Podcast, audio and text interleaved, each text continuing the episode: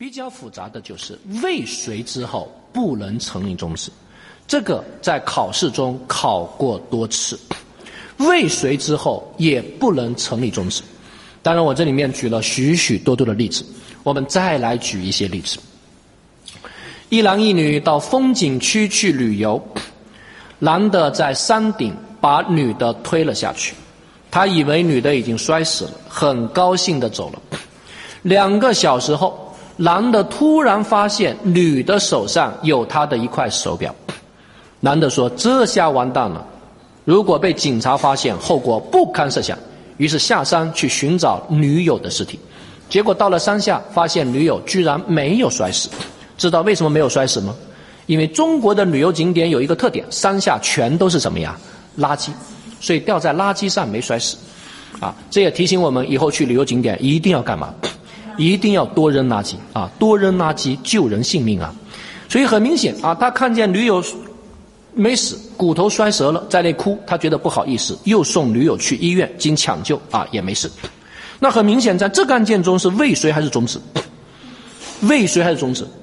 很明显，这属于犯罪未遂。为什么呢？因为是不是已经停下来了？已经停下来，就不可能再前进了。这叫未遂之后不成立终止。那各位同学要注意。它和我们刚才说的实行后阶段的终止有什么区别呢？你给你老婆投毒，见她万分痛苦，把她送往医院，经抢救活了。在实行后阶段终止的这种案件中，犯罪的时间和空间有没有被切断？没有。但是在未遂之后不能成立终止，它是不是时间和空间被切断了呀？既然时间和空间被切断了，那当然就不再成立中止，而是经典的未遂。只不过这类案件有的时候在做题的时候，大家一定要注意考题的表述。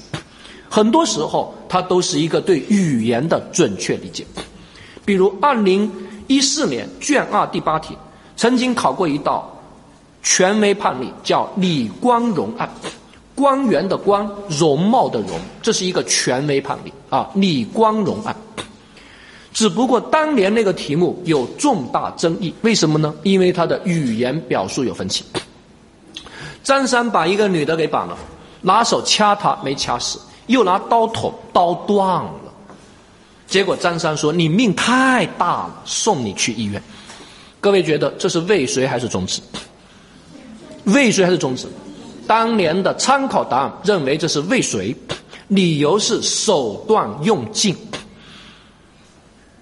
因为掐不死啊，刀也断了，手段用尽。但是大家觉得这个说法能不能服众？没法服众。你如果想弄死他，能不能弄死？我咬都能咬死他。